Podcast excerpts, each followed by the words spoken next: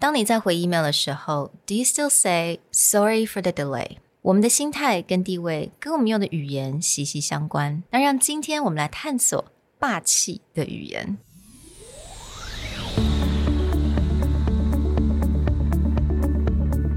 Hello，欢迎来到 Executive Plus 主管与沟通力的 Podcast。I'm Sherry, an educator, certified coach, and style enthusiast. 我相信专业有效的沟通是语言跟逻辑的完美结合。 And I'm Nick, a startup consultant, corporate trainer, and late night gaming junkie.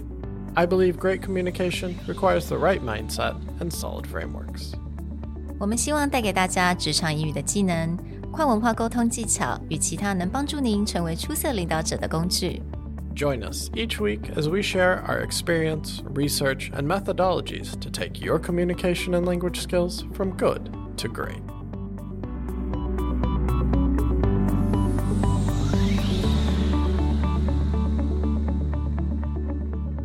Hey, everybody. Welcome back to the Executive Plus podcast. You've heard our episodes on downgraders and hedging language, but removing them from the way we talk and the way we write is often harder than we hope. In this episode, we're going to share nine things that often pop up in our email, but there are just better ways to phrase it. You'll even find a few things that I myself catch myself doing all the time. 没错，那我觉得在这一个单元呢，我最主要想要带给大家一个不同的想法，也就是当你用什么样的语言，其实代表着你的这个心态。那我们今天想的是主管嘛？那当主管当然要有主管的那种霸气的感觉，right？So what we say needs reflect how we feel as an executive. Whether it's cultural or just in your own personality.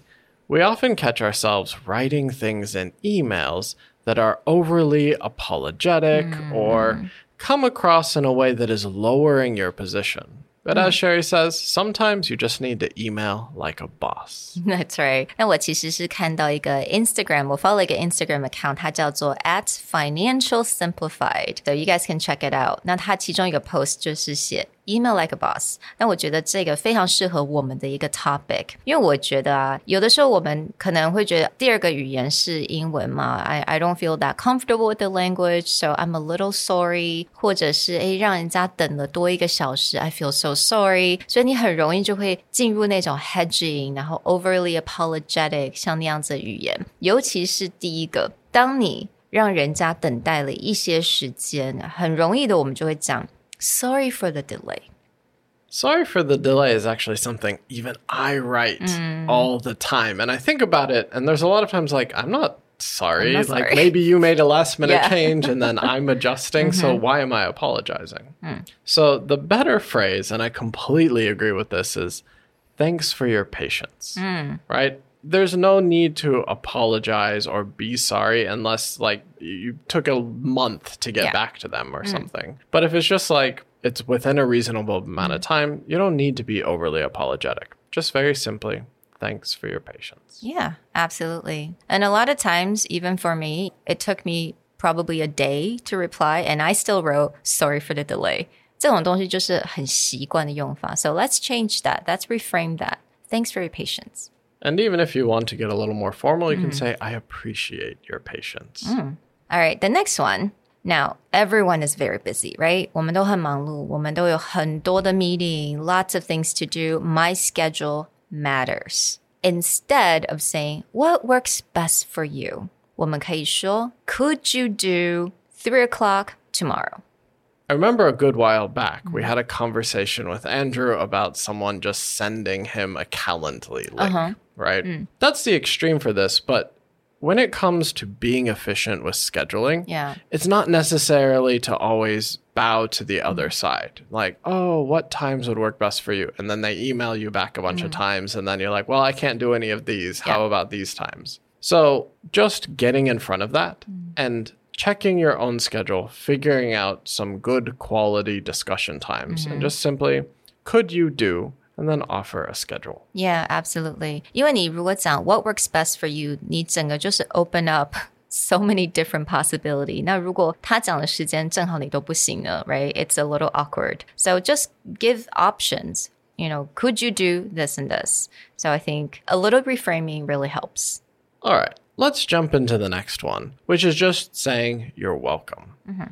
But there's something that I see in email quite often that at best should re- be reserved for text message or mm-hmm. online messaging. Yeah. And when someone wants to say you're welcome, they'll say no problem or no worries. 嗯，通常如果我们帮人家做一点小事情，或者是 you know 人家需要赶这个报告，and then we help them out. So they say oh thank you, and then we said no worries, no problem which is fine，这个没有问题。Again，但如果你 reframe 一下，email like a boss，你就可以讲 always happy to help。Right. Even as a boss, you want to feel a little more personable, mm. a little more friendly, but in an email situation, it still is more formal than a text message. You want to send a message that says, oh, no problem, no worries, that's one thing. But definitely in a more formal sense, or when you're trying to show, I'm a boss, I'm mm. a manager. Yeah. Always happy to help is a better way to go.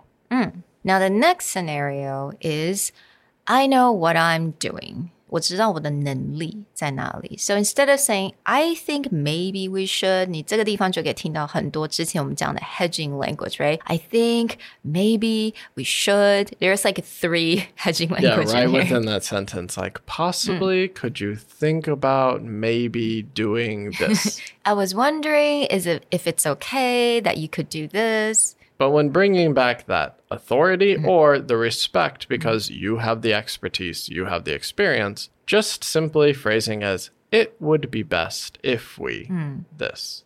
Exactly. 直接讲说我的这个我 offer the solution 是什么? It would be best if we do this or if we have a meeting tomorrow instead. The next one is a little bit difficult to grasp, mm. but it would be the idea that if something is taking you a long time to process, how do you explain it to the other side? Mm. So, oftentimes, people, either as a delaying tactic or to describe how hard it is, mm. they'll be like, Oh, I've been rewriting this email for 40 minutes to get it just right. Mm. Or they'll get into this explanation mode. But this is one of those things where it's probably true. You can turn around and go, it'd be easier to discuss this in person. 嗯，没错，我觉得对我来讲，这个就是解释的很多。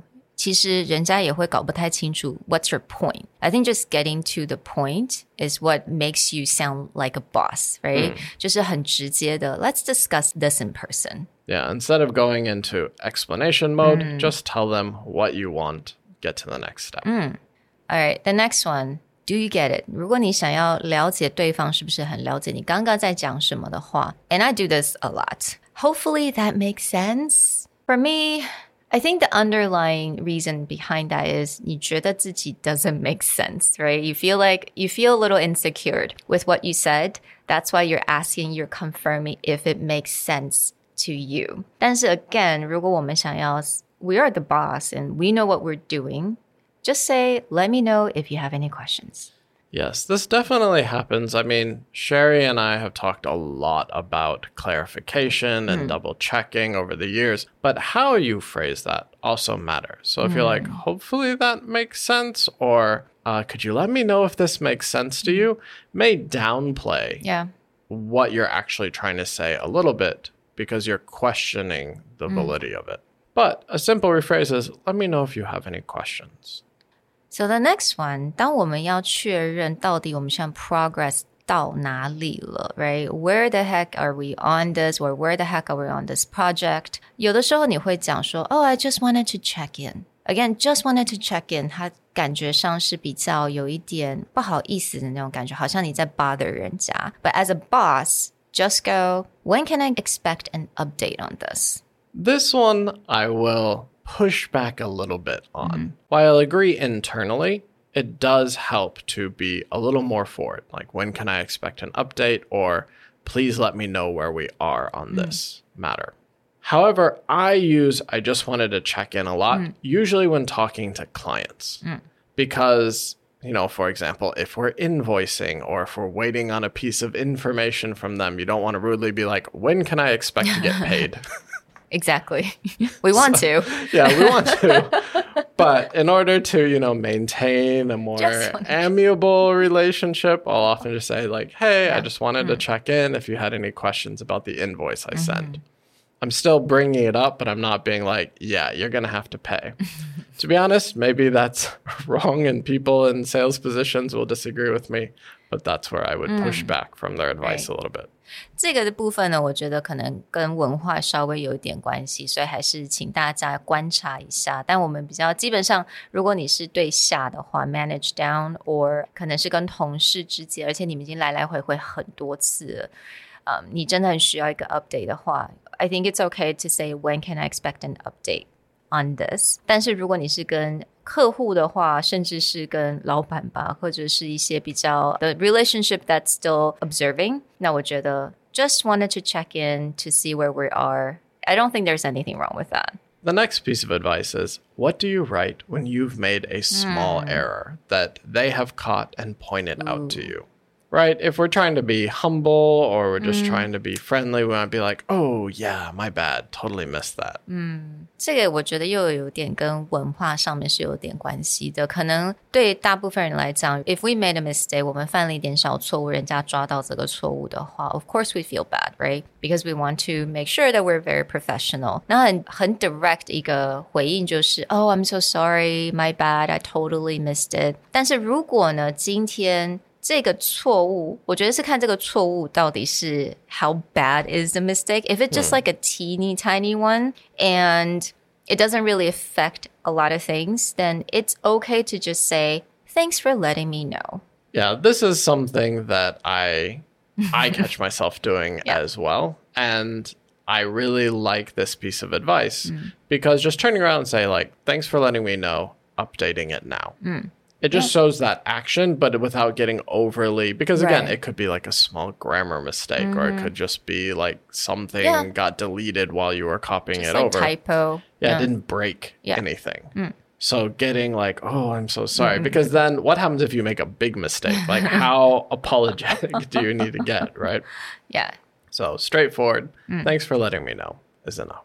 All right. The last one for this list. Mm-hmm. Just describing I have an appointment after. Mm. Actually, this technique beyond just language is a great thing to use in order to truncate or shorten a meeting where you know the other side has a tendency to show up late mm. or the other tendency to talk for a very long time. Mm. So rather than saying something like, um, could I possibly leave early? Yeah, if they say no, yeah, can't. be like, what are they in no? be like, I have an appointment at four. Uh, can it's okay if I leave early? Mm. Just more straightforward. I will need to leave at this time, and ideally for this reason. Mm. So if someone's going long, etc., and I've seen this happen in meeting with a lot of managers, they'll be like, I have another appointment at five. Mm. I'm gonna need to go 30 minutes before that. So what do we need to accomplish before then? Absolutely，我觉得这个非常的重要，因为太多的时候，我我们真的会觉得说，I'm so sorry，我我不应该早点离开这个会议。But again, you are busy, right？大家有非常多的 meeting，so just right off the bat，一刚开始你就可以跟人家说，I will need to leave for another meeting at three o'clock。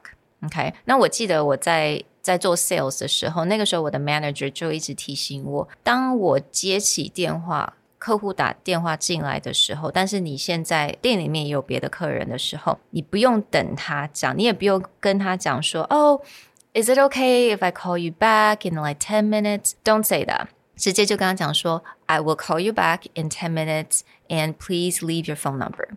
So I think that's the same thing here, right? 因为你当你讲，哦，Is it okay？那如果人家 not okay。那怎么办呢？So just be more authoritative in the situation. 但其实大部分的人都可以了解。Right, because you don't want to get into that debate. Be like, no, no, yeah. no, it's just going to take a second. It's just going to, yeah, it's mm. fine. You can just, you know, tell the yeah, other person. Yeah, like 10 minutes. What about five minutes? Yeah. but then if you're just very straightforward, mm. be like, listen, I'm going to need to call you back in yeah. 10 minutes. Please leave your phone number. And in this case, it's like, I'm going to need to leave before 4 mm-hmm. so that mm-hmm. I can make other appointment. There's no room for negotiation exactly. in this statement. Yeah. Well, that is our list. Mm. Let us know what you think is the most important thing or the one that you catch yourself doing in your email mm. the most often. We'll talk to you guys next time. Bye. Bye.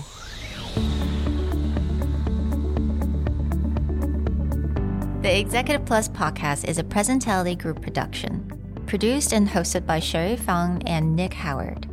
You can search us on Facebook, 主管英文 Executive Plus. You can also find us on Instagram, Communication R&D, and email us at sherry at epstyleplus.com.